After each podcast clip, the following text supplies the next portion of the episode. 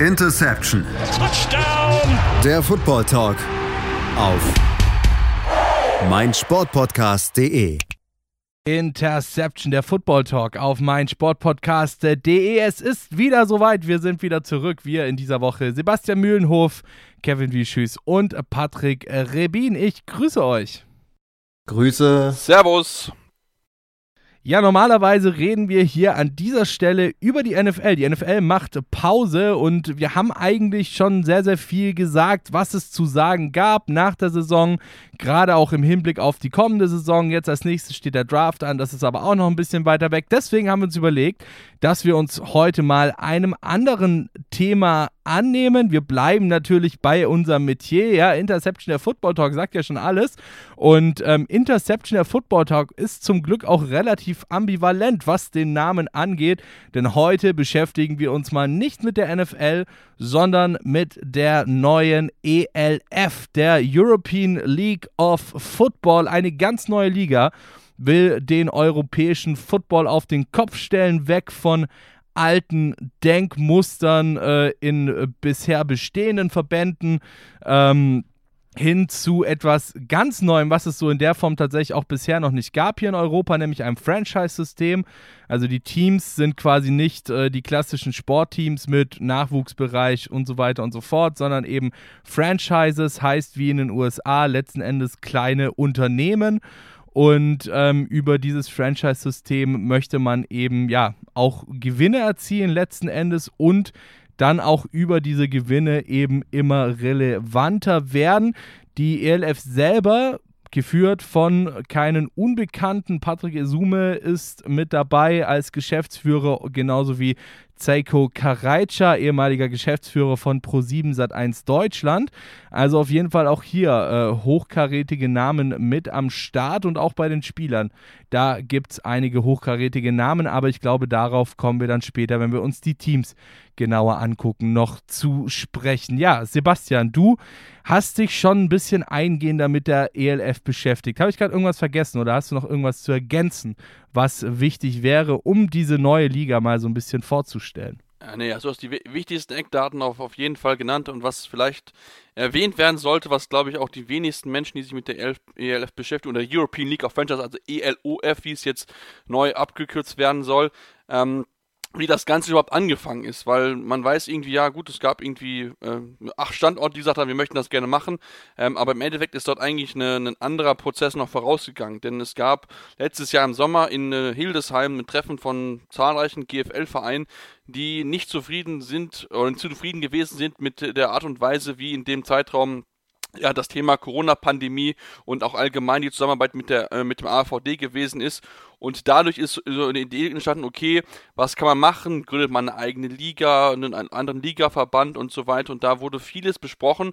Und im Endeffekt ist daraus so ein bisschen dieses Thema European League of Football entstanden, weil dann einfach eine gewisse Gruppe gesagt hat, mit dem äh, Verbandspräsidenten Robert Huber wollen wir in der Form nicht mehr zusammenarbeiten. Da gibt es ja gerade den Alexander Korosek, der jetzt äh, ja, der Geschäftsführer der Franchise in Frankfurt ist ähm, der da sehr, sehr prominent auch positioniert hat und sich gegen den AVD gestellt hat. Einige Beispiele definitiv dafür und ähm, das mal so als Hintergrund, wie das Ganze entstanden ist. Da waren auch noch andere Teams in der Verlosung mit dabei, wie auch die Schwäbisch Unicorns, die bis zum Ende mit dabei gewesen sind, ähm, sollen wohl aber nicht ausgewählt worden sein, weil der, ja, der Sportstandort zwar sehr, sehr gut gewesen ist, aber ähm, ja, der Wirtschaftsstandort Schwäbisch Hall ist halt es ist halt klein und bescheiden, das ist sehr schön, das macht es auch auf jeden Fall aus, Schwäbisch aber ähm, um wirklich auf großen europäischen Märkten äh, tätig zu sein, und man sieht es ja mit Hamburg, Berlin, Barcelona, und noch anderen Teams, die noch folgen sollen, ist es nicht unbedingt das, was ja so ins Portfolio reinpasst. Ähm, aber man merkt ja auch, die äh, Unicorns machen gerade viel in der GFL und wollen dort die Liga vorantreiben. Deswegen, äh, ja, es ist eine sehr spannende Zeit gerade in Football Deutschland und Football Europa auf jeden Fall. Gut, spannende Namen haben wir auf jeden Fall dabei, was die Teams angeht. Wie gesagt, da wollen wir dann später noch ein bisschen genauer zu sprechen kommen. Sebastian, du hast jetzt gerade eben schon ein Thema, sage ich mal, angerissen, ähm, was diese ganze ELF-Geschichte, sage ich jetzt mal, ja, diese Gründung dieser Liga und natürlich auch letzten Endes dann die Etablierung dieser Liga wieder so ein bisschen ins Wanken bringen könnte. Ja, die Corona-Pandemie, wir sind mittendrin, wir wissen es, seit einem Jahr sind wir im Grunde genommen nur noch damit beschäftigt, mit dieser Thematik Corona. Wir ähm, machen Dinge, die, die uns vor einem Jahr noch völlig, völlig absurd oder sagen wir vor anderthalb Jahren äh, vor diesem Ganzen noch völlig absurd vorgekommen wären, so. Ähm, und dazu gehört eben auch, dass man, sage ich mal, ja, ähm, man, man achtet auf Abstand, man achtet auf Masken, ähm, man, man reist im Normalfall nicht. Und all das ist im Grunde genommen das, was die ELF machen will. Ja, es ist Football, es ist ein, ein absoluter Kollisionssport, ja, nicht nur ein Kontaktsport, sondern ein Kollisionssport. Ähm, unterm Helm eine Maske tragen, stelle ich mir jetzt auch nicht so geil vor. Ähm, du hast auch ausländische Teams mit dabei, mit Barcelona und Breslau. Darauf kommen wir, wie gesagt, später noch zu sprechen. Ähm, heißt, auch hier ist dann wieder Reisen angesagt. Wir haben momentan ja auch noch Kontaktbeschränkungen, ähm, die jetzt aufgrund der steigenden Inzidenzen natürlich auch wieder ausgeweitet werden müssen, klar. Ähm, und ein Footballteam hat halt mal eben 50 Spieler so. Ähm, ne, die die O-Line zum Beispiel hat äh, allein auf, der, auf den Starting-Positionen fünf Spieler ähm, und kann so natürlich auch noch nicht trainieren, weil du noch irgendwo auch mal einen Quarterback brauchst. Du brauchst zumindest mal äh, jemanden, der sich mal vorne in, in, deine, in deine Gaps reinstellt und in deine Gaps reinläuft, um, um Blocking-Schemes äh, äh, äh zu trainieren und so weiter und so fort. Ähm, dazu kommt natürlich auch noch, dass Amateursport momentan untersagt ist. Die ELF sagt zwar selber von sich, dass sie eine Liga unter professionalisierten Vorgehensweisen, sage ich jetzt mal, ist. Ja, sie sagen ja nicht, sie sind eine Profiliga. Profiliga würde ja auch wieder bedeuten, dass diejenigen, die dort spielen, sich damit ihren Lebensunterhalt bestreiten. Das ist nicht das Ziel der ELF, sondern eben quasi eine Liga unter professionalisiertem, ja, äh, äh, äh, unter professionalisiertem Vorgehen. Wird denn die ELF überhaupt spielen können? Also, oder, oder, oder ist es sinnvoll, die ELF jetzt gerade auch, was äh, Corona angeht, spielen zu lassen? Ich meine, sie wollen jetzt im Juni, glaube ich, im Juni wollen sie anfangen zu spielen. Ähm, der erste Spieltag steht auch schon soweit. Äh, Kevin, wie siehst du das? Also ich bin da auch eher skeptisch. Ähm, natürlich muss man bis zu einem gewissen Punkt mit Ungewissheiten planen. Sprich, man muss davon ausgehen, dass sich die ganze Pandemielage, die wir aktuell durchmachen, äh, noch verändert in den nächsten Monaten. Man muss davon ausgehen, dass es Sachen gibt, die man nun mal nicht vorab äh, ausmerzen kann, die man nicht vorab planen kann. Ob die Liga letztlich letzten Endes durchgezogen werden kann. Also Patrick Isume hatte im letzten Update-Video auf YouTube beispielsweise auch gesagt, das Ziel ist es eindeutig, das Endspiel mit Fans zum Beispiel abzuhalten.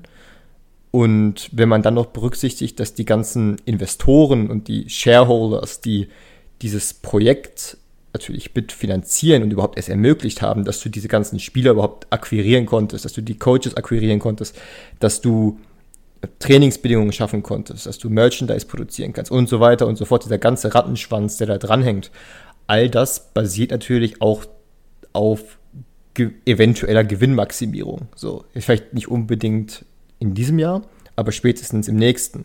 Und die Frage ist, gibt es überhaupt ein nächstes Jahr, wenn dieses Jahr im Worst Case verläuft, was zum jetzigen Zeitpunkt nun mal nicht auszuschließen ist. Du hast es äh, schon richtig angesprochen.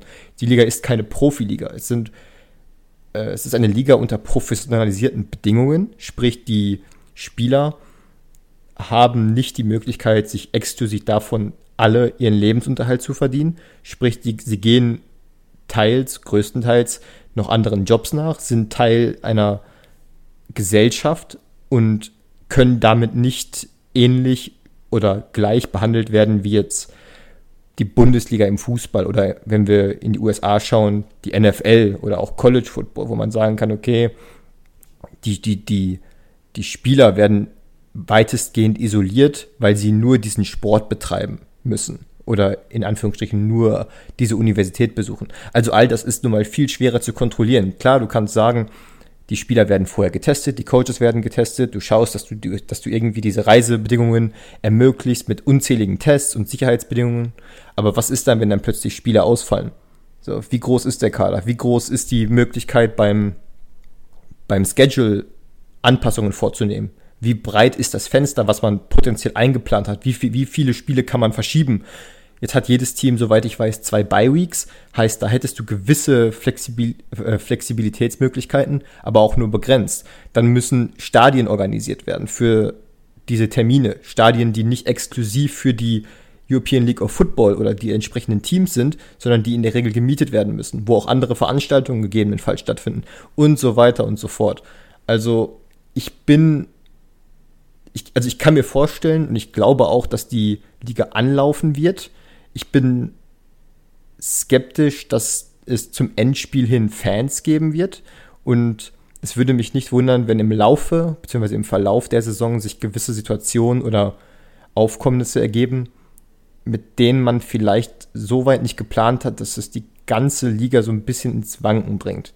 Zu welchen Extremen es dann letztlich kommt und welche Auswirkungen das hat, keine Ahnung. Aber wie gesagt, es würde mich nicht überraschen. Ja, Sebastian, ähm, wir haben jetzt gerade eben, oder, oder Kevin hat jetzt gerade eben den schönen Satz gesagt, man muss mit Ungewissheiten planen. Ähm, jetzt ist natürlich die ELF eine neue Liga, äh, man ist noch nicht etabliert und man hat direkt jetzt im ersten Jahr so ein, ja, letzten Endes großes Problem, wie eben diese Corona-Pandemie direkt vor der Nase, die einem da auch ordentlich reinhageln kann. Ähm, kann man damit planen, beziehungsweise kann gerade so eine junge Liga, wenn wir jetzt mal davon ausgehen, dass die erste Saison nicht planmäßig verlaufen kann aufgrund von Corona. Ich meine, gerade steigen die Inzidenzen wieder in, in den Himmel. Wir wissen nicht, wann geht es jetzt endlich mal runter, wann hört das Ganze auf. Davon will ich jetzt an der Stelle noch gar nicht sprechen, weil das eben irgendwie momentan noch so weit weg ist, ja. Ähm, aber, aber was passiert jetzt, wenn diese Liga nicht zu Ende gespielt werden kann? Weil dort sind halt eben, wie gesagt, nicht nur diese Freizeitsportler, die du in den anderen Football-Ligen eben hast, mit dabei, sondern da steckt halt aufgrund dieses Franchise-Systems, aufgrund Sponsoren und so weiter und so fort richtig, richtig viel Kohle dahinter, ja. Ähm, die Stadien müssen bezahlt werden und so weiter und so fort.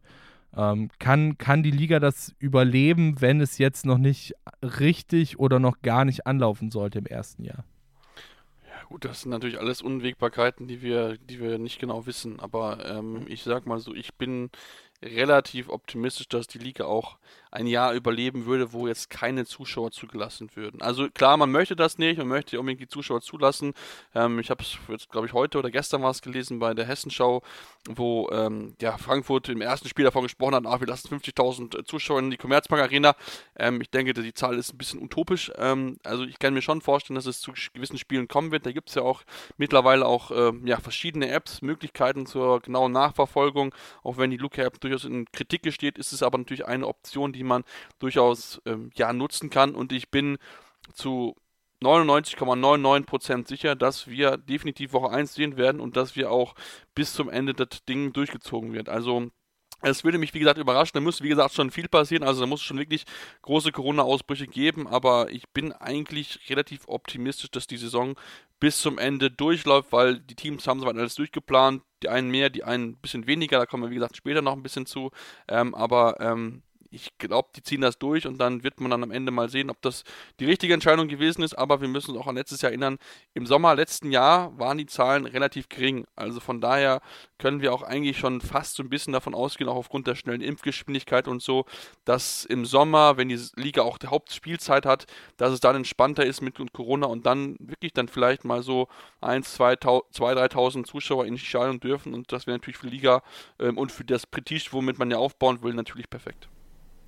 Die Frage ist natürlich auch bis zum gewissen Punkt, ähm, weswegen ich das angesprochen habe, dass die Liga eben keine Profiliga ist. Heißt, diese Maschinerie, die bei anderen Profiligen dahinter steht und so ein bisschen gegenwirkt gegen die Beschlüsse der Regierung, gegen politische, gegen Maßnahmen, gegen äh, Regeln, die für andere Normalsterbliche, sage ich mal, gelten.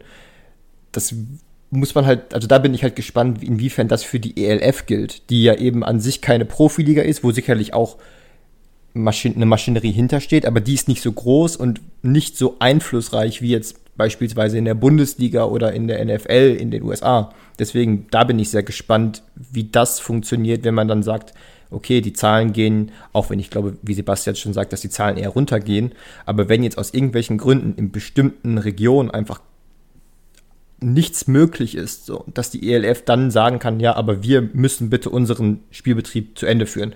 Da bin ich sehr gespannt, wie das dann wirklich umsetzbar sein wird. Also ich, wenn wir, wenn wir drüber reden, Profiliga, ähm, also wenn wir vergleichen, die GFL ist ja auch keine Profiliga, sie ist eine professionelle, also anfangs professionalisiert sie so halb Amateur, halb Profi so ein bisschen. Ähm, und die dürfen ja auch schon trainieren. Und das, man sieht auch schon, die ELF darf ja auch schon trainieren, ähm, weil einfach äh, ja, gute Kontakte zur Stadt bestehen. Ich weiß es zum Beispiel in Stuttgart, dass man da sehr offen dem Ganzen gegenübersteht und dass man da ja einfach eine gute Zusammenarbeit sich wünscht, das bisher auch sehr gut funktioniert. Deswegen ähm, ja, es sieht aktuell gut aus, aber natürlich, wir wissen nie, wie sich die Inzidenzzahlen entwickeln und so weiter. Deswegen ist das alles, worüber wir reden, absolut spekulativ. Ähm, aber ich kann mir schon vorstellen, dass sie eine gewisse Sonderrolle einnehmen könnten, aber das sei mal dahingestellt. Wunderbar. Dann gehen wir an der Stelle mal ganz kurz in eine kleine Pause. Bleibt dran hier bei unserem ersten ELF-Talk bei Interception der Football Talk auf meinsportpodcast.de. Und wir sind gleich wieder da und dann sprechen wir auch mal ein bisschen genauer über die Teams, die uns da in dieser neuen ELF so erwarten werden. Bis gleich. Interception der Football Talk auf meinsportpodcast.de. In dieser Folge geht bei uns nichts über die NFL, sondern alles über die ELF, die neue European League of Football. Ja, wir haben jetzt gerade eben schon so ein bisschen die ja, ich sage jetzt mal, Stimmungsdowner besprochen, nämlich so Dinge wie zum Beispiel die Corona-Pandemie und äh, welche Auswirkungen diese denn auf die ELF und auf vor allem natürlich eine neu gegründete Liga haben könnte. Haben allerdings davor euch natürlich auch schon so die wichtigsten Rahmeninformationen rund um diese neue Liga gegeben. Eine Sache habe ich euch noch vorenthalten, natürlich ähm, Seko Karajca, wie gesagt, äh, der eine von beiden Geschäftsführern, Patrick Esume der zweite. Und was würde da natürlich näher liegen als Pro7 Max, als äh, TV-Partner sozusagen? Ja, das war es jetzt wirklich mit den generellen Informationen und ich habe es gerade eben schon so ein bisschen angeteasert. Als nächstes wollen wir uns hier mal etwas eingehender mit der Liga, der Ligastruktur beschäftigen und natürlich auch nicht zuletzt mit den Teams, die jetzt in dieser Saison dort in dieser Liga an den Start gehen werden. Es wird zwei Divisions geben äh, oder zwei Conferences, wenn man es so möchte. Ja, einmal die North und einmal die South. Und äh, in dieser sind jeweils momentan noch vier Teams. Ähm, also insgesamt acht Teams, die jetzt in dieser Saison an den Start gehen werden. Insgesamt, so ist der Plan, soll das noch auf 24 Teams anwachsen. Ähm, darüber dann auch nachher Näheres. Jetzt allerdings zuerst mal zu den bisher bestätigten Teams und im Norden. Da fangen wir gleich mal, würde ich sagen, mit einem echten Schwergewicht an. Ja? Und zwar den Hamburg Sea Devils. NFL Europe damals gespielt äh, unter diesem Namen und eins der bekanntesten NFL Europe Teams neben Rheinfire und äh, den Galaxy, würde ich mal behaupten, Sebastian, oder? Ja, genau. Also das sind so wirklich so die drei großen deutschen Namen, möchte ich mal sagen, in der NFL Europe. Ähm, klar, man kann natürlich auch drüber reden, macht das Sinn, diese Teamnamen zu benutzen, denn so schön es auch ist, diese Teamnamen zu machen, sie bringen auch Emotionen hervor, ähm, erwechseln natürlich auch eine gewisse Erwartungshaltung, die man natürlich dann an, an das Produkt hat, an die Liga hat, an das jeweilige Franchise hat. Also da wie gesagt, muss man ein bisschen vorsichtig sein. Man hat sich, wie gesagt, so entschieden. Und ähm, ja, die Hamburg Sea Devils haben mit Sicherheit ähm, ja, sind mit Sicherheit einer der Schwergewichte. Sie werden mit Sicherheit auch in der ersten Saison wollen sie zumindest eine gute Rolle mitspielen und haben dabei auch schon einiges an äh, Spielerpotenzial geholt. Gerade natürlich auch aus dem Norden, aus äh, Elmshorn, Lübeck und so, wo, wo auch gute Spieler aus der GFL, GFL 2 rüber gewechselt sind. Ähm, und haben natürlich mit Kasim Edebali, einen ehemaligen NFL-Profi, noch mit dazu bekommen. Also das ist schon, ist schon sehr spannend. Auch Max Parz, jemand, den ich äh, ja, kennengelernt und auch sehr schätze, ähm, der wirklich äh, gut arbeitet, gut da vorangeht und das ist wirklich aktuell mit einer der am besten bestgeführtesten Franchises, die wir in der Elf haben. Klar, Klar, Hamburg muss natürlich dabei sein, ist ja auch die, ja, weiß nicht, der Heimvorteil sozusagen für Patrick Esume, kommt ja aus Hamburg, äh, hat eben auch selber für die Hamburg Sea Devils damals äh, in der NFL Europe gespielt und auch den World Bowl damals gewonnen. Und ja, ich würde mal sagen an der Stelle, Kevin, schauen wir doch mal so ein bisschen in deine Nähe. Dort gibt es nämlich auch ein Team. Ähm, und zwar sind das die Leipzig Kings. Ja, Leipzig Kings. Ähm, da hat man tatsächlich in Leipzig erstmal so ein bisschen gestaunt. Wo kommt denn jetzt dieses Team auf einmal her? Ähm, du hast in Leipzig, du hast in Leipzig, hast du ja schon zwei Teams, ähm, was natürlich dann auch die Sache für die Kings nicht unbedingt einfacher macht, oder? Nee, da hast du recht. Also auch als bekannt wurde, dass die Leipzig Kings eines der Teams sein werden, war der Aufschrei relativ groß, dass es hieß, man würde quasi es schaffen, mit einer Gründung die beiden Teams, die in Leipzig bis dahin Tradition gebracht haben und diese, diesen Sport in der Stadt geprägt haben, zu äh, diskreditieren und zu disrespektieren. Und ähm, das stimmt nun mal in gewisser Weise. Also man kann darüber jetzt reden, was man, möchte. Ich bin dem Ganzen auch nicht so kritisch gegenübergestellt, verstehe aber natürlich die Anhänger von den Leipzig Lions jetzt oder man kann auch jetzt auf die ähm, Leipzig Hawks verweisen, weil letzten Endes der Name erinnert an die Leipzig Lions. Ähm, die Farben erinnern an die Leipzig Lions. Jetzt natürlich ist der Verein im Endeffekt nur in Anführungsstrichen ein Regionalligist, aber das sind nun mal Vereine, auch historisch betrachtet gibt es da viel zu berücksichtigen, die diesen, diese Stadt geprägt haben in diesem Sport. Und jetzt kommt mit den Leipzig Lions eine neue Franchise, die sich irgendwie versucht, einen Namen in dieser Stadt zu machen, die sicherlich auch die richtigen Strukturen dafür schaffen wird, um das langfristig zu, zu bewerkstelligen bzw. zu ermöglichen. Ich bin gespannt und da kannst du sicherlich auch was zu sagen, Patrick. Ähm, zum einen, wie man die Spieler ähm, wie man das schaffen will, dass man die Spieler, das Spielermaterial bekommt, um mit Schwergewichten wie jetzt eben den, Ham den Hamburg Sea Devils oder den Frankfurt Galaxy ähm, langfristig mitzuhalten.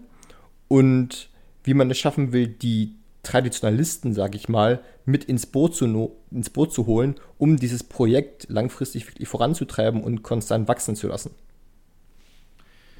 Ja, ähm, du hast es gerade eben schon angesprochen. Leipzig ist dann natürlich auch so ein bisschen ein schwieriges Pflaster, dadurch, dass du halt eben nicht, äh, sage ich jetzt mal, direkt GFL-Material abgreifen kannst. Dazu ist Dresden halt einfach letzten Endes zu weit weg. Ähm, beziehungsweise, ja, ähm, ich bin mir halt nicht sicher, wie viele Spieler dann von den Monarchs letzten Endes wirklich rüberwechseln würden. Heißt, du hast halt im Grunde genommen so, sag ich mal, als, als das Beste, auf das du jetzt momentan auf die Schnelle zugreifen kannst, hast du im Grunde genommen die Regionalliga-Vereine. Ja, das ist ja die ähm, Südstaffel der, der Regionalliga Ost, die dort eben aktiv ist. Ähm, in der Gegend, da hast du Magdeburg, die Virgin Guards, du hast eben die Leipzig Lions, du hast die Leipzig Hawks, du hast ähm, die Erfurt Indigos, ähm, so, die Teams wären jetzt mal so die ersten, auf die man da irgendwie schnell zugreifen könnte, ja.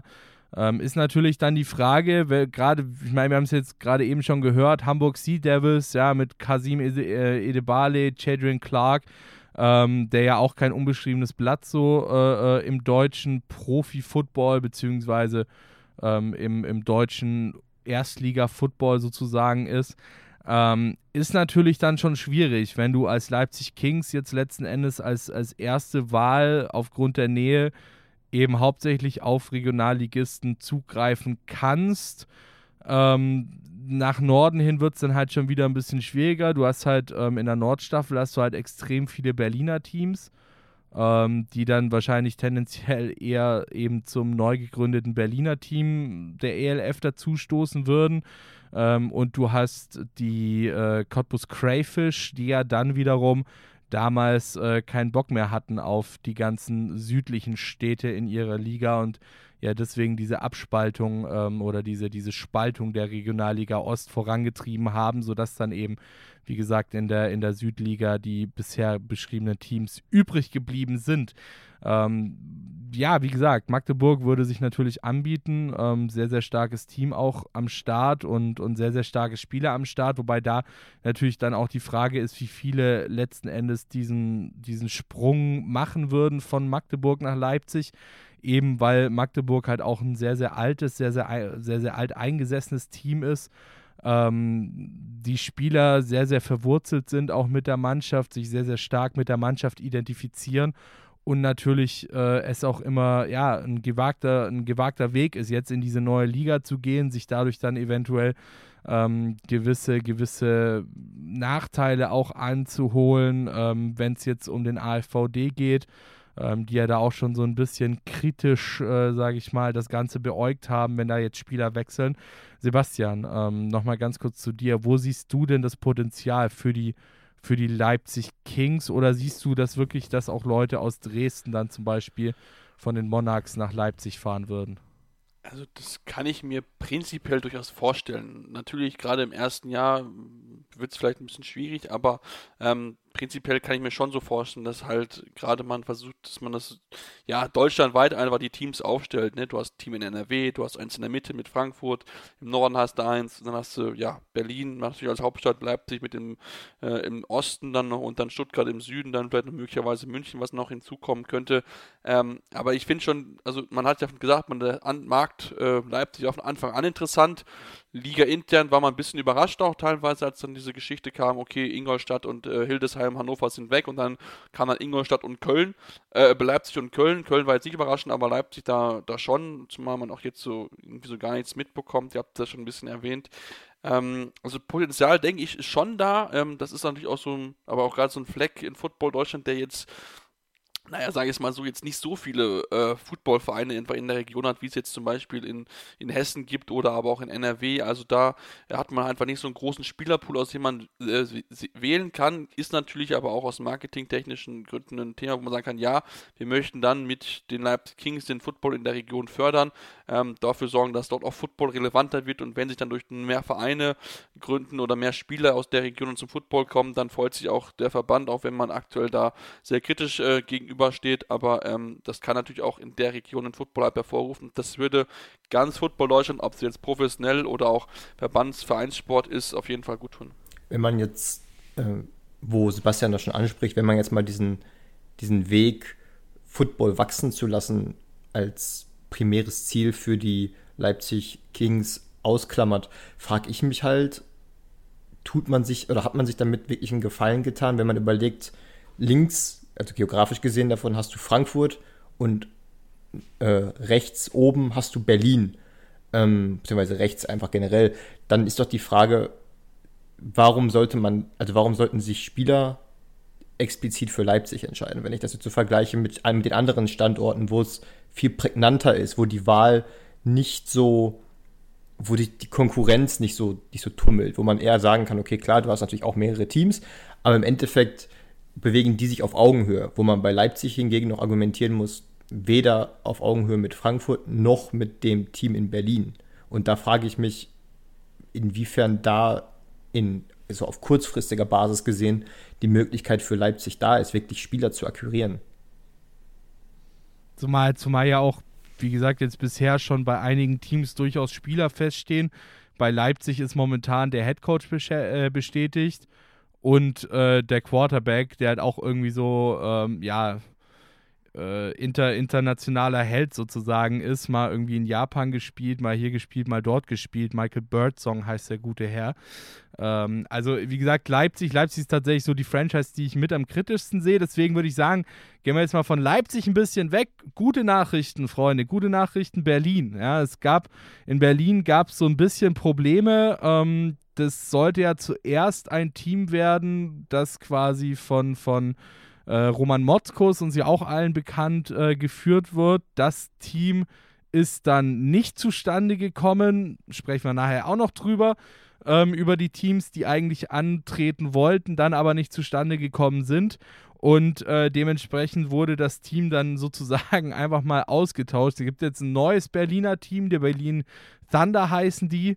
Ähm, und Berlin ist natürlich, was Football angeht, schon ein extrem heißes Pflaster. Also ich meine, wenn wir uns überlegen, du hast mit den, du hast mit den Adler, hast du so ein legendäres Team in Berlin. Ähm, du hast die Rebels, du hast die Thunderbirds, du hast Spandau, äh, du hast die Bullets, du hast äh, ach, die Bears gibt's noch, die ähm, Ihr Thunderbirds merkt, und so weiter und so fort. Also Berlin hat wirklich 100 hat. Ah? Kennst dich gut in Berliner Football aus, weil du alle schon gegen die schon alle gespielt hast. naja, wie gesagt, halt so, es, es, war ja vor, vor der, vor der, vor der, vor der Ligatrennung war ja quasi Magdeburg mit äh, den ganzen Berliner Teams oder mit den meisten Berliner Teams zusammen in einer Liga. Also Berlin hat wirklich extrem viel zu bieten an Football.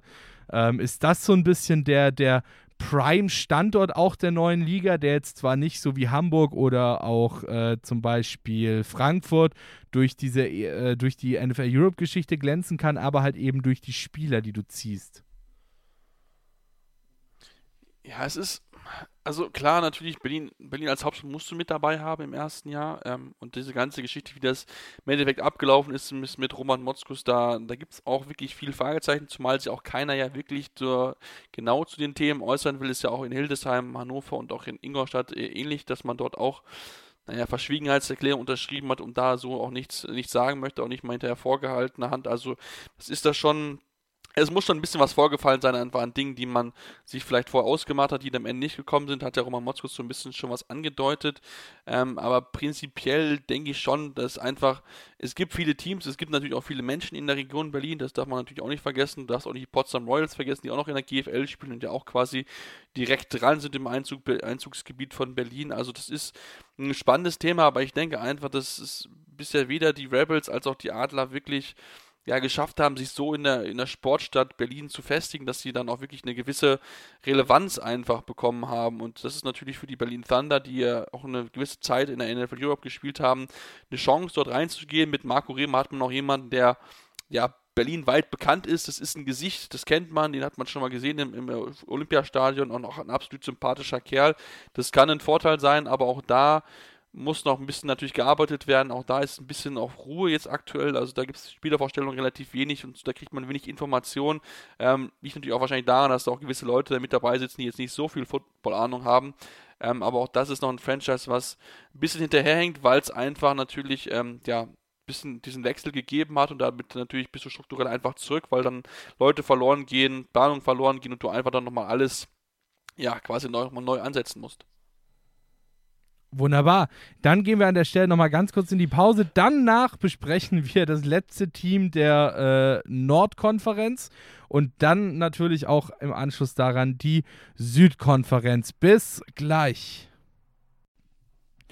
Interception, der Football Talk auf mein Sportpodcast.de. Diese Woche hier bei uns alles zur neuen European League of Football, die neue ELF, die so ein bisschen den deutschen und auch den europäischen Football äh, ja, aufmischen möchte, wenn man das so sagen kann. Und der europäische Football ist tatsächlich auch ein sehr, sehr gutes äh, Stichwort, denn bisher haben wir tatsächlich nur über die deutschen Teams gesprochen. Äh, wir sind jetzt beim letzten, beim vierten Team der Nord-Conference, äh, der Nordstaffel der Liga angekommen und äh, hiermit auch erstmals bei einem internationalen Team, denn das war ja von Anfang an so das erklärte Ziel dieser ELF, äh, eben nicht nur deutschen Football spielen zu wollen, sondern wie der Name ja auch schon sagt, European League of Football eine ganz, eine gesamteuropäische Liga zu werden. Und das ist das erste Team, das ihnen da eben dabei hilft, dieses Ziel zu erreichen. Die Wroclaw äh, Panthers äh, aus Breslau, Polen. Und ähm, ja, da finde ich es tatsächlich sehr interessant, denn die Panthers sind, zumindest so habe ich das gelesen, als komplettes Team quasi in die ELF gewechselt, was auch die polnische Liga wieder interessanter macht, denn sie haben tatsächlich seit 2014 durchgängig, außer 2018, immer irgendwas mit irgendwelchen Titelspielen zu tun gehabt. 2014, 2015 Vizemeister und 16, 17, 19 und 2020 polnischer Meister geworden. Also da kommt zumindest, ähm, ich habe ehrlich gesagt, ich kann nicht sagen, wie stark die polnische Footballliga ist, aber zumindest von dem her kommt doch da mal ein ganz starkes Team auf uns zu, ähm, äh, Kevin, oder? Ja, auf jeden Fall. Vor allen Dingen ein eingespieltes Team. Das ist sicherlich der größte Vorteil, den, den die Panthers halt haben, dass sie als, wie du schon richtig gesagt hast, als Kollektiv, als eingespieltes Team quasi nur die Ligenzugehörigkeit wechseln. Über die Qualität des Teams muss man dann wirklich sehen, wie groß diese Qualität ist, gerade dann im Verhältnis zu den anderen Teams, die sicherlich noch nicht so eingespielt sein werden, gerade zu Beginn der Saison wo man aber auch andere Kaliber einfach als Spieler, vom Spielermaterial her drin hat, gerade auch Imports.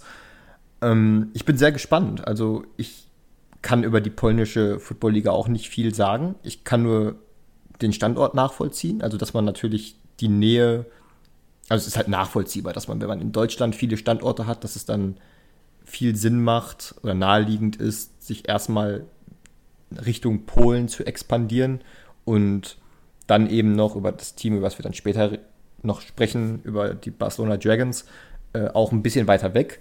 Aber sowohl geografisch als auch qualitativ ist, sind die Panthers eine wichtige und gute Addition für die Liga. Gerade auch, weil sie eben eingespielt sind und ihre Strukturen auch jetzt, was so Head Coaching und so weiter mit äh, anbelangt, einfach mitbringen. Und ich glaube, das wird dem Team auch nicht nur in den ersten Wochen, sondern auch auf lange Sicht sehr gut helfen, weil das auch für bessere Zusammenarbeit bzw. Akquisition von neuen Spielern sorgen kann. Wenn du von vornherein sagst, hey, wir sind eigentlich dasselbe Team, was wir vorher auch waren, wir spielen jetzt nur in einer anderen Liga, ähm, als wenn du quasi so ein zusammengewürfeltes, in Anführungsstrichen, Team bist, was sich erst noch finden muss, was erst noch eine Identität innerhalb der Stadt oder innerhalb der Region schaffen muss. Denn das Problem haben die Panthers halt zum Beispiel gar nicht.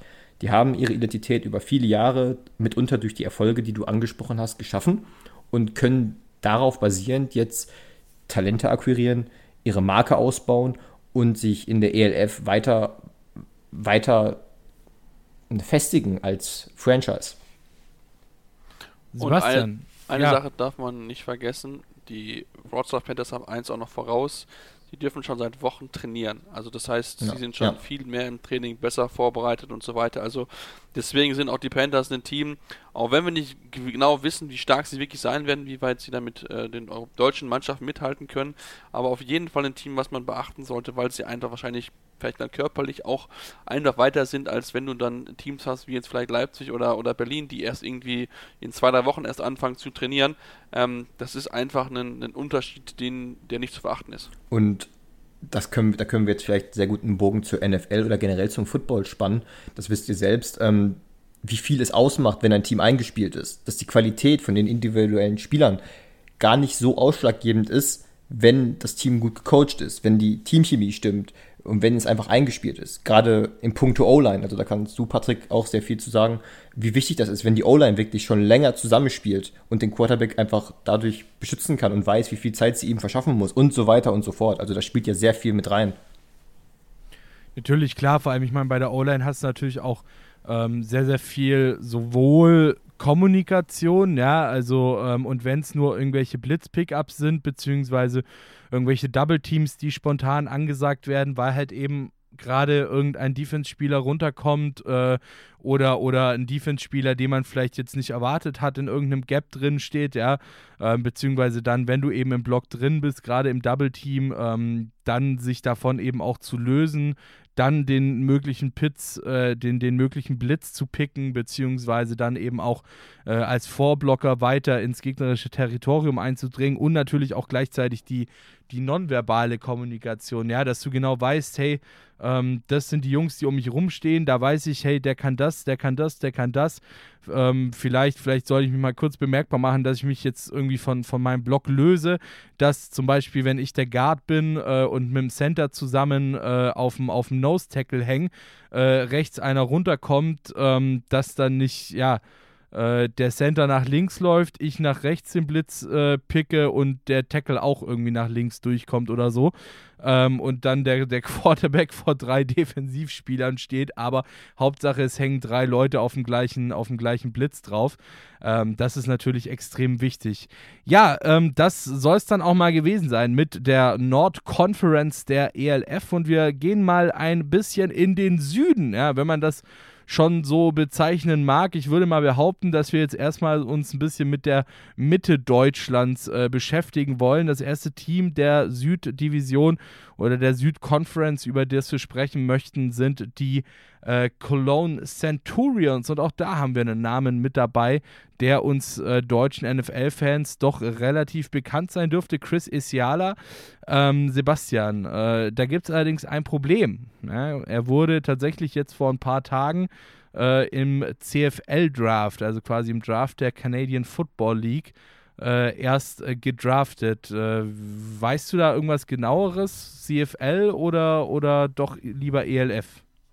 Also ich, mir hat eine Quelle gesagt aus der Elf, dass äh, er definitiv in Köln spielen wird, weil, und das dürfen wir nicht vergessen, das vergisst das wissen auch, glaube ich, die wenigsten, die CFL ist jetzt nicht unbedingt dafür bekannt, dass sie ja richtig, richtig viel Geld bezahlen. Deswegen ähm, sieht es wohl danach aus, dass er in Köln bleibt. Ähm, ich meine, er hatte schon Pech gehabt mit Ingolstadt, dass es da nicht funktioniert hat und da hat er gesagt, okay, gut, dann behalte ich mir mal so die Hintertür CFL offen, falls ich dann gar nicht irgendwo spiele, dass dann natürlich dann so schnell mit Köln funktioniert. Das ist dann natürlich für ihn sehr schön. Ähm, aber ähm, was ich gehört habe, wird er nicht in die CFL gehen, sondern in Köln bleiben. Und das brauchen die Centurions auch, denn ähm, da rumort ist ja ganz schön und ich denke, da sollten wir auf jeden Fall auch drauf eingehen, ähm, was da gerade so ein bisschen in Köln abgeht, denn das ist nicht schön und ähm, spricht aber, glaube ich, so ein bisschen das Problem an, das es aktuell in Football schon noch gibt.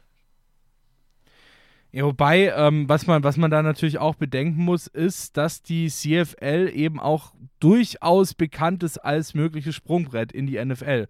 Ähm, und Chris Isiala ist ja auch schon in der NFL gewesen, unterwegs gewesen, hat sich da bisher noch nicht durchsetzen können. Heißt, für den Sprung Richtung NFL wieder zurück wäre doch dann die CFL fast besser, Kevin, oder?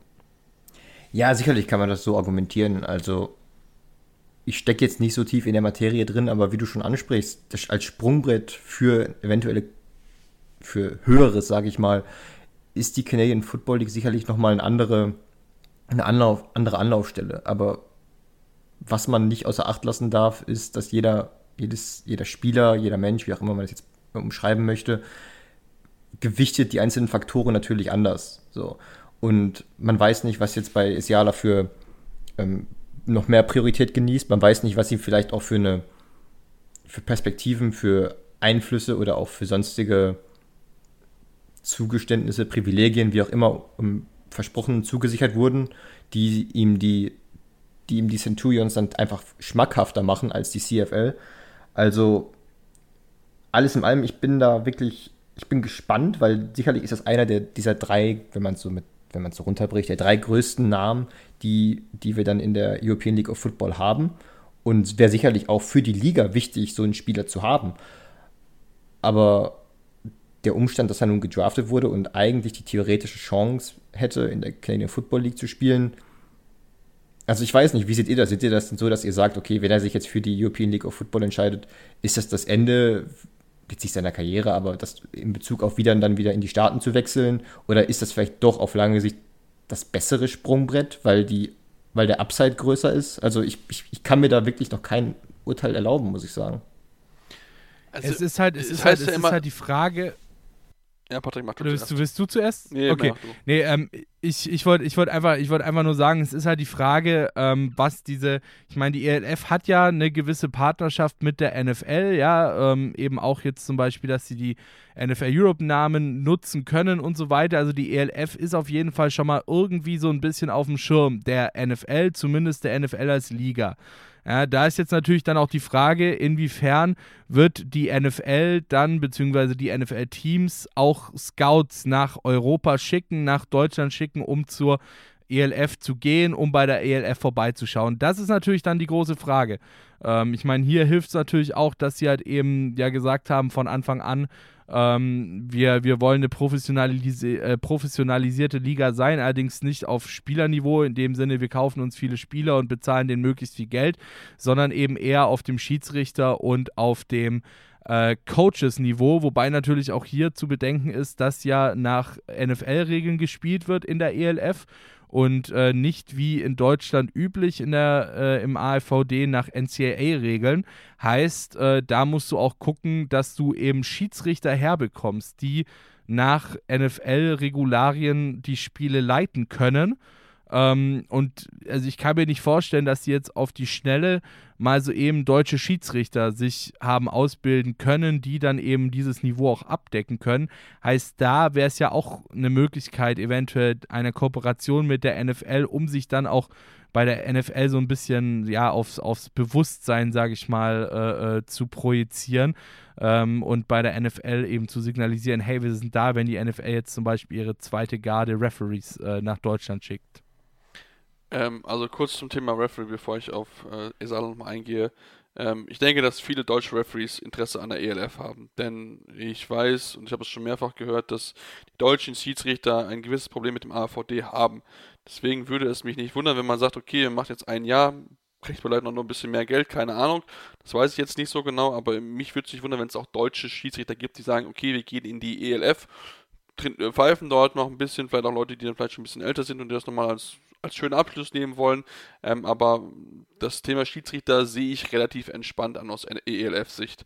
Ähm, zum Thema Esala nochmal. Ähm, die Frage ist, ist wirklich die CFL ein so großes Sprungbrett? Es wird immer gesagt, ja, über die CFL kann man es in die NFL schaffen täuscht mich, aber ich habe in den letzten Jahren nicht so viele CFL-Spieler gesehen, die es in die NFL geschafft hat. Also ich kann mich jetzt an keinen CFL-Spieler erinnern, der wirklich Stammspieler in der NFL geworden ist. Und ähm, da ist dann die Überlegung, okay, gut, für Esala, ja, hier bin ich in, Deutschland, ich bin nicht daheim, habe einen, einen, guten Weg zu meiner Familie, muss dort nicht ewig hin und her fliegen und so weiter, bin einfach dort näher dran, verdiene noch ein bisschen Geld und kann mir ein zweites Starterbein aufbauen. Das kann natürlich auch noch damit reinspielen. Deswegen, ähm, ich finde seine Entscheidung, es macht definitiv Sinn. Ob er dann wirklich dann nochmal einen Sprung in die NFL schafft, das wird man dann definitiv mal sehen. Ähm, aber ich denke schon, dass die NFL auch durch die Kooperation schon ein gewisses Auge darauf haben wird. Das wird mit Sicherheit in den ersten paar Jahren noch nicht so viele Spieler schaffen, aber da gibt es durchaus das Potenzial bei dem einen oder anderen. Ich habe doch schon einen Stuttgart gesehen, der ja, der mich mal kurz ins Staunen versetzt hat, wo man sagen kann, wenn der noch ein bisschen, ein bisschen reift, dann kann er es auf jeden Fall schaffen in die NFL, weil der echt der hat echt Speed. Also das muss ich sagen, da bin ich sehr, sehr gespannt drauf, wenn ihn spielen zu sehen. Wenn er nicht ins College geht, das ist noch nicht ganz sicher, aber ähm, das kann auf jeden Fall, die Elf kann da so ein Sprungbrett sein, zumal auch die Regeln ja auch gleich sind. Das heißt, du musst nicht von CFL dann wieder auf die NFL umgewöhnen. Die Sache ist ja auch, im Endeffekt kommt es ja nur darauf an, wo ist die, das Level of Competitiveness, also die Qualität einfach höher. Ist es dann die CFL, also die Canadian Football League, oder ist es die European League of Football? Aktuell ist es wahrscheinlich noch Kanada, aber wie Sebastian schon sagt, so wie, auch wenn es in den ersten Jahren jetzt sicherlich keinen kein Prospect geben wird, der das dann Richtung NFL schafft, es lässt sich ja nicht abzeichnen, dass es in ein paar Jahren nicht so sein wird. Dass man dann nicht sagt, okay, die Qualität in Europa, einfach weil dieser Spielerpool auch einfach sehr groß ist, aus dem du ziehen kannst, ähm, ist so groß, dass du Spieler ausbilden und dann für die NFL vorbereiten kannst. Denn wenn man jetzt vergleicht, die Spieler, die in der Canadian Football League spielen, sind entweder die, die es in der NFL schon nicht geschafft haben und auch tendenziell gar keine Chance mehr gehabt hätten, oder die von der Qualität her gar nicht das Potenzial hätten. So, sicherlich gibt es Ausnahmen, aber der, wie schon der angesprochene Spielerpool ist halt ein ganz anderer. Und wenn du als Spieler wiederum gut genug bist und diese in Anführungsstrichen regionale Nähe zu den USA hast, dann ist der Weg über das College oder je nach Alter wahrscheinlich auch naheliegender, als dann die Canadian Football League zu anzuvisieren. Demgegenüber steht, wenn du in Europa spielst und du hast Talent, ist die European League of Football wiederum eher eine Option. Also da glaube ich, ist die, ist die Wachstums, sind die Wachstumsmöglichkeiten für die European League of Football wahrscheinlich auch maßgeblich größer als von der Canadian Football League. Alright, dann gehen wir an der Stelle mal nochmal ganz kurz in die Pause und dann beschäftigen wir uns mal so richtig mit dem äh, NFL Europe Archiv, das jetzt in der kommenden Saison für die ELF am Start sein wird. Bis gleich. Interception, der Football Talk auf meinsportpodcast.de. Diese Woche mit Sebastian Mühlenhof, Kevin Wieschüß und Patrick Rebin und alles zur neuen European League of Football. Ja, wir sind gerade dabei, die Teams durchzugehen. Ich habe es gerade eben schon gesagt, wir sind langsam am Ende der Teamliste angekommen, beziehungsweise die äh, Nord äh, Conference haben wir schon durch bei der, bei der Südkonferenz sind wir jetzt gerade mittendrin und ähm, ich habe es schon so ein bisschen angekündigt, dass wir jetzt dann mal in den, ja, in den Archiven der NFL Europe so ein bisschen kramen wollen. Denn jetzt kommen natürlich dann noch die ganzen äh, Teams, die uns auch schon aus der NFL Europe in gewisser Weise bekannt sind. Den Anfang machen jetzt einfach mal die äh, Frankfurt Galaxy. Wie gesagt, vom Namen her wahrscheinlich einer der größten Namen dieser neuen Liga. Ähm, auch, wie gesagt, damals legendäres, legendäres Team der NFL Europe gewesen. Ähm, und einfach, ja, einfach ein Name, der im Grunde genommen auch, würde ich mal behaupten, jedem deutschen Football-Fan was sagt, Sebastian, oder?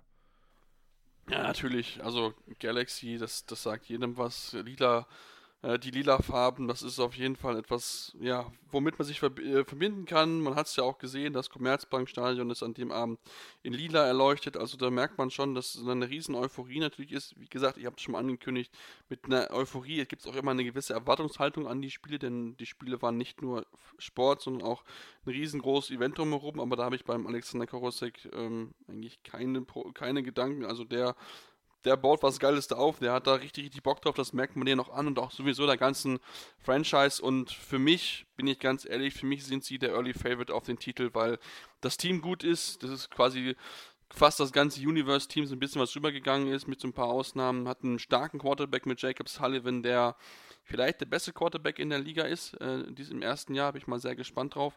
Und ähm, das ist, also das hat Hand und Fuß und für mich ist Frankfurt Universe bisher die beste Franchise, die es in der Elf gibt. Und da wird mich nicht wundern, wenn sie im Jahr 1 den Titel in welchem Stand noch immer gewinnen werden. Wunderbar, wie gesagt, Frankfurt, Frankfurt Galaxy, du hast gerade eben Universe gesagt, glaube ich. Äh ja, Galaxy, ja. Universe, Galaxy. Universe ist ja. GFL. Galaxy fast dasselbe. Ist ELF und ex-NFL Europe. Ähm, ja, wie gesagt, also eins, eins, der, eins der Teams, äh, beziehungsweise einer der Teamnamen, der von der damaligen NFL Europe geclaimed wurde. Äh, wie gesagt, haben wir da eine, eine Partnerschaft eben mit der NFL und dadurch eben auch von der NFL die Berechtigung bekommen, diese ehemaligen NFL Europe Namen nutzen zu dürfen. Und es geht gleich mal weiter und zwar mit einem Team, das auch exakt so hieß in der NFL Europe damals, die Barcelona Dragons, um äh, mal wieder ein bisschen internationales Flair reinzubringen. Wie gesagt, wir hatten jetzt die äh, Panthers aus Breslau und äh, machen jetzt hier gleich mal weiter mit den Barcelona Dragons. Ähm, tatsächlich auch NFL Europe Team damals gewesen. Ist jetzt an der Stelle natürlich genauso wie es bei Breslau auch war, äh, hier von, von unserem Standpunkt aus ein bisschen schwierig zu bewerten. Ähm, oder äh, Kevin, wie es jetzt so mit der spanischen Liga bzw. Äh, den Barcelona Dragons aussieht? Ja, also ich finde es generell schwierig, weil dieses Team eben im Vergleich zu den Frankfurt Galaxy, über die selbst ich als jemand, der sich vergleichsweise wenig mit europäischem Football auskennt, äh, die sind selbst mir im Begriff. Da kann ich selbst was mit anfangen und kann da auch ein bisschen was zu erzählen. Aber die Barcelona Dragons sind halt, da weiß man irgendwie, die waren mal in der NFL Europe, so, die waren auch wohl mal im World Bowl, ein paar Mal, glaube ich sogar.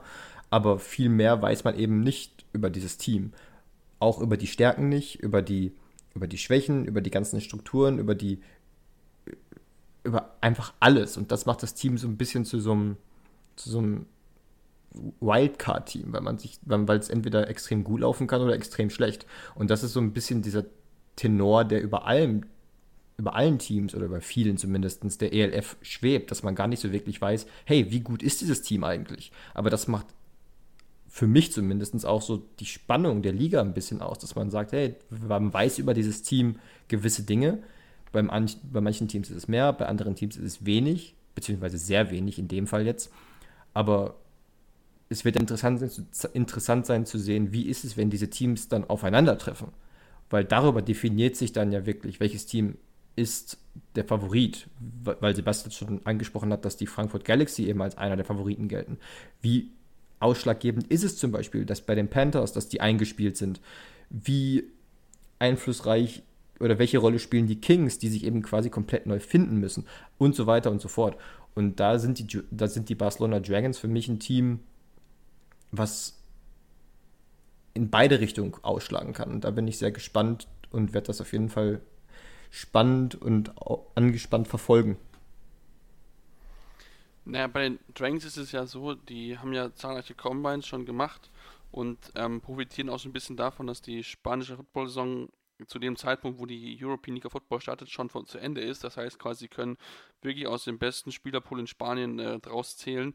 Ähm, aber da ist ja so, dass das wirklich Team ja auch wie in Leipzig, wie, wie es ja ähnlich komplett neu zusammengestellt wird. Also dass du quasi keinen Spielerstamm wirklich hast und wenn du dir auch bisher die äh, Vorstellung auch so anguckst, das ist wirklich auch ja, europäisch bunt gemischt, möchte ich es mal sagen. Mit Spielern aus Dänemark, ich glaube in Tschechien ist auch noch mit dabei. Also es ist wirklich ein bunt zusammengewürfeltes Team so ein bisschen. Ähm, Macht es natürlich auch sehr, sehr spannend. Da haben wir auch ein bisschen CFL-Erfahrung beim Training, beim Trainerstart mit dabei. Ähm, aber äh, das ist ein Team, was man, glaube ich, ähnlich schwierig einschätzen kann wie Wroclaw, aber da hat dieser Punkt mit Eingespieltheit hast du halt da äh, auch, auch, also da nicht. Also das könnte dann für sie nochmal ein größerer Nachteil sein. So, und zu guter Letzt, Sebastian juckt schon Best unter den. Fingern. äh, Sebastian, Sebastian juckt schon unter Best den for Fingern. Wir haben unseren Experten zu diesem Team heute äh, automatisch mit dabei, Sebastian. Ähm, allerdings, um jetzt hier ein bisschen Verwirrung vielleicht auch, auch äh, abzunehmen, ähm, es geht natürlich um die Stuttgart Surge. So viel kann ich schon mal, äh, so viel kann ich schon mal sagen. Nicht die Stuttgart Purge, sondern die Stuttgart Surge. Und ähm, ich habe gerade vorhin gesagt, wir haben jetzt nur noch Teams mit dabei, die, sage ich mal, so ein bisschen das, das NFL Europe Archiv darstellen.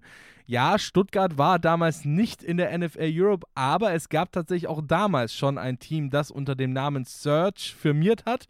Ähm, das war tatsächlich ein US-Team ähm, in der NFL Europe und zwar die Sacramento Search. Von denen kommt eben auch wohl dieser Name Stuttgart Search. Also ist tatsächlich auch ein, ein reaktivierter NFL Europe-Name. Und äh, Sebastian, du darfst. Erzähl uns was über die Stuttgart Search. Ja, in Stuttgart, ja, was soll man da erzählen? Also da ist, ist viel passiert in den letzten Wochen und passiert immer noch Ey, jetzt enttäuschst du mich, ja? Äh, Nein, passiert auch noch immer viel hinter den Kulissen. Also ich versuche dann so möglichst äh, sachlich wie möglich zu bleiben, bevor ich mich da zu sehr darüber aufrege. Ähm, nein, es gab diese lange Mitgliederversammlung, worüber schon viel geredet wurde, achteinhalb Stunden, ähm, die ja im Endeffekt so abgehalten wurde. Die Mitglieder haben sich dagegen entschieden, dass man unter gleichen Namen in GFL und European League of Football startet.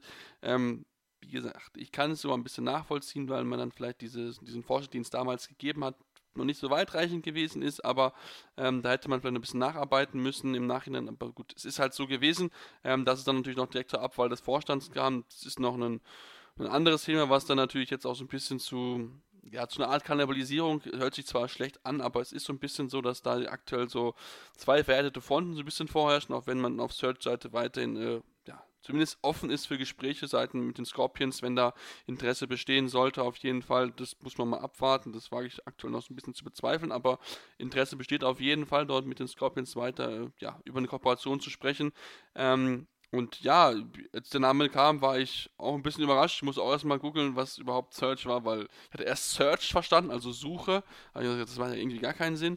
Ähm, aber Search, ähm, ja, es ist spannend. Es gab übrigens auch mal ein Frauen-Football-Team in San Diego, die auch Search hießen. Also auch äh, ja, wirklich sehr, sehr spannend. Und auch ein Energie Energietrink von Cola hieß auch mal Search. Aber ähm, genau, das ist äh, soweit dazu. Und ja, es ist jetzt die neue Franchise in Stuttgart mit Martin Hanselmann als Trainern und ähm, ja, noch einigen weiteren ehemaligen Spielern und Offiziellen von den Scorpions, die sich jetzt ja für die Franchise und gegen den Verein entschieden haben. Ähm, liegt auch natürlich am neuen Vorstand, aber da möchte ich gar nicht äh, zu viel Spekulation äh, machen und da zu viel Insights zu geben. Ja, es ist ja, es ist ja durchaus so, dass eben äh, ein, ein, ein großer Teil des, ich sage jetzt mal, im Rahmen dieser Mitgliederversammlung, du hast sie gerade eben schon angesprochen, äh, geschassten Teams der Stuttgart Scorpions jetzt auch dann bei den, bei den Stuttgart Surge aktiv sein wird, oder? Also es wird einen gewissen Teil auf jeden Fall geben. Also das, das ist so, ähm, das hat sich schon noch so ein bisschen so angedeutet gehabt in den, in den, äh, in den Wochen zuvor auch. Ähm, und es ist auch einfach so, dass es äh, in dem Meeting mit dem neuen Sportvorstand noch einfach da ja, Sachen gefallen sind, die einigen Spielern überhaupt nicht gut aufgestoßen sind, zu einem Großteil. Und äh, in Stuttgart hat man aktuell bei den Scorpions ein bisschen das Problem, dass man einfach nicht genug Spielermaterial aktuell hat, um eigentlich eine GFL-Mannschaft zu stellen, weil einfach viele mit den Worten des Sportvorstands überhaupt nicht zufrieden gewesen sind. Ähm, zwei Trainer sind auch in der, Vor in der Sitzung direkt danach zurück, also direkt zurücktreten in dieser Sitzung. Und ähm, ja, das ist, es ist für die Scorpions ist ein bisschen schade, einfach gerade was dort in der, im GFL-Bereich abgeht. Jetzt hat man immer einen neuen Headcoach schon mal gefunden mit Jeff Skurrin. Ähm, mal gucken, ob es da besser läuft für ihn als bei den Comets, ähm, wo er ja nicht unbedingt mit seiner Arbeitsmoral aufgefallen ist, aber das ist ein anderes Thema. Ähm, und ja, ich bin, ich bin sehr gespannt und ich glaube, dass da schon eine gewisse Zahl dazukommen wird. Ähm, das ist einfach so. Und ähm, dann lasst uns einfach mal überraschen, was die nächsten Wochen vorstellen werden. Also ich habe da schon ein paar interessante Namen gehört. Jetzt habe ich ja gerade vorhin schon gesagt, 24 Teams äh, ist das Ziel der ELF, der European League of Football. Wir haben jetzt momentan acht, Hamburg, Leipzig, Berlin, äh, äh, Wroclaw, also Breslau, ähm, Cologne, Köln, Stuttgart, Frankfurt und Barcelona. Jetzt ist natürlich die Frage, acht Teams haben wir, also haben wir noch einige Teams übrig, 16 an der Zahl, die da noch gefüllt werden könnten ähm, sage ich mal. Und ähm, ich sage jetzt mal, also es, es, gibt, es gibt drei Teams, die ich jetzt momentan so ein bisschen im Auge habe, die natürlich auch aus äh, Zeiten der NFL Europe noch bekannt sind. Das wären zum einen mal die London Monarch, die Scottish Claymores und die Amsterdam Admirals. Ähm, jetzt ist natürlich die Frage, welche Teams könntet ihr euch vorstellen oder sagen wir mal, welche Städte könntet ihr euch vorstellen, die dann da noch äh, in, dieser, in dieser ELF starten können. Also ich meine, ich denke da jetzt natürlich auch vor allem an Städte wie, ich weiß es nicht, vielleicht äh, Turin oder Rom, wie äh, Paris, ähm, Städte, die halt auch allein von ihrem Namen her schon ein gewisses Standing haben und natürlich auch diese, diese gewisse Wirtschaftskraft mitbringen und es muss natürlich auch in der Aufteilung Sinn ergeben, dass man dann eben vernünftige äh, Divisions dann mit den 24 Teams formen kann, äh, Kevin, oder? Ja, also im, im ersten Moment ist mir auch Paris sofort eingefallen. Frankreich ist, glaube ich, generell, äh, korrigiert mich, wenn ich falsch liege, nicht zu verachten im europäischen Football. Ähm, und dann ist eben ein wichtiger Punkt, wie du schon angesprochen hast, einfach die, die, die wirtschaftliche Stärke der Stadt. So, wenn man jetzt Richtung Rom denkt, Richtung Paris, vielleicht auch Richtung Madrid, ähm, das wären so Städte, die ich mir gut vorstellen könnte. Oder auch innerhalb Deutschlands vielleicht noch München ist auch ein Standort, wo ich mich von vornherein gefragt habe, ob das in den Planungen eine Rolle gespielt hat. Da ist natürlich mit den Munich Cowboys jetzt ein Team, wo man dann geguckt hätte gucken müssen, inwiefern das vereinbar ist. Aber das wären auch so Städte, die mir in den Sinn kamen. Vielleicht dann auch aufgrund der geografischen Nähe, weil der Plan ja ist, bis zu zehn europäischen Ländern, bis zu zehn europäische Länder in der ELF zu vereinen. Heißt, es soll auch nicht endlos viele Teams sein, also endlos viele Nationen, sondern schon so, dass es geografisch auch Sinn macht. Deswegen nimmt man vielleicht noch naheliegend Österreich, vielleicht Wien. Da ist wiederum die Frage, wie sieht es aus mit Spielerakquisition? Welche Möglichkeiten hat man da?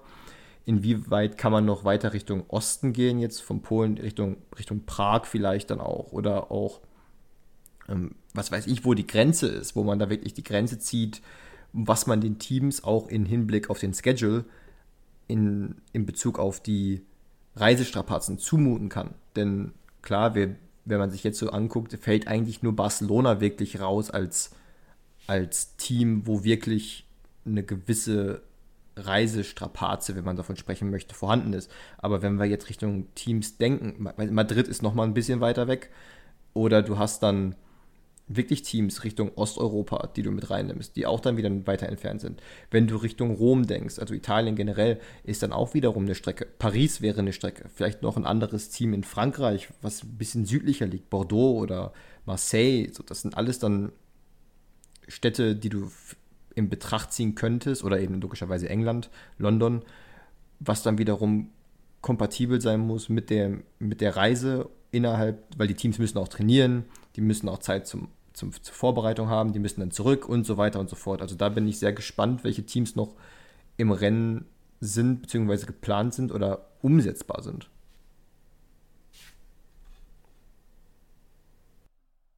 Ja, Sebastian, ähm, also ich meine, klar, jetzt haben wir zum Beispiel mal äh, Österreich gehört. Österreich fände ich tatsächlich sogar sehr, sehr spannend, weil wir in Österreich auch durchaus zwei Teams haben, die da eben sehr rausstechen. Natürlich mit den äh, Vienna Vikings, aber auch mit den Swaco Raiders Tirol und die Swaco Raiders Tirol wiederum, die haben ja auch ähm, eventuell durch ihren ehemaligen Coach äh, Schuan Fatah wieder ähm, die gewissen Kontakte Richtung ELF, Richtung äh, Patrick Esume äh, äh, Coach Schuan, wie er ja bei, bei RAN auch immer genannt wird, und Patrick Esume, die kennen sich natürlich auch persönlich sehr, sehr gut, auch noch aus alten Footballzeiten und so. Ähm, also da wäre auch wieder die, die Verbindung und vor allem das Spannende an der österreichischen Bundesliga ist ja, dass es im Grunde genommen schon eine internationale Liga ist. Also für die wäre das jetzt auch gar nicht mal so neu, da mit anderen Ländern zusammenzuspielen, Sebastian, oder? Nee, das wäre es nicht. Und du hast recht, für mich gehört Österreich definitiv mit da rein. Und ich denke, dass man einfach, glaube ich, in Österreich einfach mal das erste Jahr abwarten möchte. Ähm, und ja, für mich sind äh, Dacia Vikings und Swaco Raiders auf jeden Fall zwei Teams, die aufgrund ihrer sportlichen Qualität auf jeden Fall ja, in, in, in, der Planung eine Rolle spielen sollten. Das muss man, glaube ich, ganz, ganz klar so sagen. Wenn man über die beiden Teams sprechen, dann reden wir über zwei der absoluten Top-Teams in Europa. Ähm, und ich kann mich da Kevin anschließen. Köln, äh, London, Paris, das sind, und auch natürlich Rom, sind natürlich Städte, die man auf jeden Fall ähm, in Beacht ziehen muss. Ich würde auch mal irgendwie bei also den skandinavischen Ländern nachdenken. Dänemark ist auch gerade wirklich im Aufschwung footballtechnisch. Also da gibt es auch wirklich einige äh, Teams, die, also einige Spieler, die auch den Sprung schon in die NFL geschafft haben, wo man auch mal drüber nachdenken könnte, dazu sagen, okay, wir machen ein Team in Kopenhagen, Stockholm oder Oslo oder so. Damit sie halt auch eine, eine spannende Variante, wobei, glaube ich, Kopenhagen so mit so das Spannendste ist, aber wie gesagt, auch Schweden hat auch da durchaus Potenzial und auch bewiesen schon, dass sie durchaus ähm, ja, gut Football spielen können.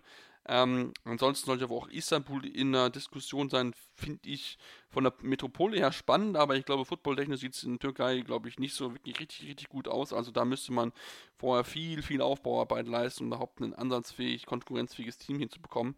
Ähm, Deswegen, äh, ich, bin, ich bin da sehr gespannt. Ich lasse mich gerne überraschen. Klar, als ehemaliger Junge, der früher mal bei Ryan Fire gesessen hat, würde ich mich auch über Ryan Fire natürlich freuen. Aber ich denke, dass wir erstmal deutschlandweit mit sechs Teams sehr gut aufgestellt sind und dass jetzt ja. erstmal darum gehen sollte, weitere Länder mit hinzuzunehmen mit England als großes NFL-Land, mit Frankreich, mit Österreich, Italien. Das sind so, glaube ich, so die größten football-verrückten Nationen in Europa, die man auf jeden Fall versuchen sollte, jetzt in dem nächsten Erweiterungsbereich mit reinzuziehen. Wunderbar, ja. Äh, der ELF-Talk hier bei Interception der Football Talk auf meinsportpodcast.de ist damit auch beendet. Das war's äh, für dieses Mal, für diese Ausgabe.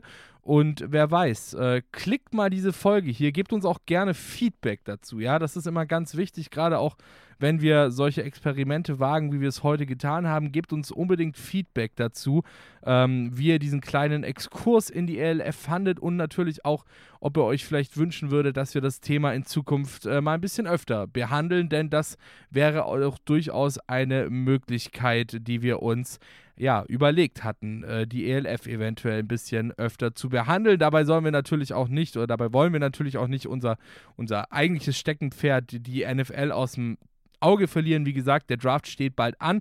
Es ist spannend. Es äh, steht auch jetzt momentan schon wieder einiges im Raum bezüglich Trades und möglichen Draft-Day-Trades äh, selber. Also äh, die NFL schläft auch nicht. Es bleibt auch in der NFL spannend. Aber so long, das war's erstmal hier mit unserem ersten ELF-Talk bei Interception Football Talk auf meinsportpodcast.de. Und äh, wie gesagt, äh, checkt mal unsere Social-Media-Kanäle ab. Interception Football Talk auf Facebook, Interception FT auf äh, Twitter und Interception FT auf Instagram und gebt uns unbedingt bitte danke Feedback zu dieser Folge. Wie hat es euch gefallen? Sollen wir das öfter machen? Sollen wir das lassen? Vielleicht auch, wie steht ihr generell zu ELF? Ja, sagt es uns, teilt uns mit und äh, dann wünschen wir euch natürlich noch viel äh, Spaß, eine schöne Zeit. Bleibt gesund und passt auf euch auf. Ciao! Interception. Touchdown. Der Football Talk auf meinsportpodcast.de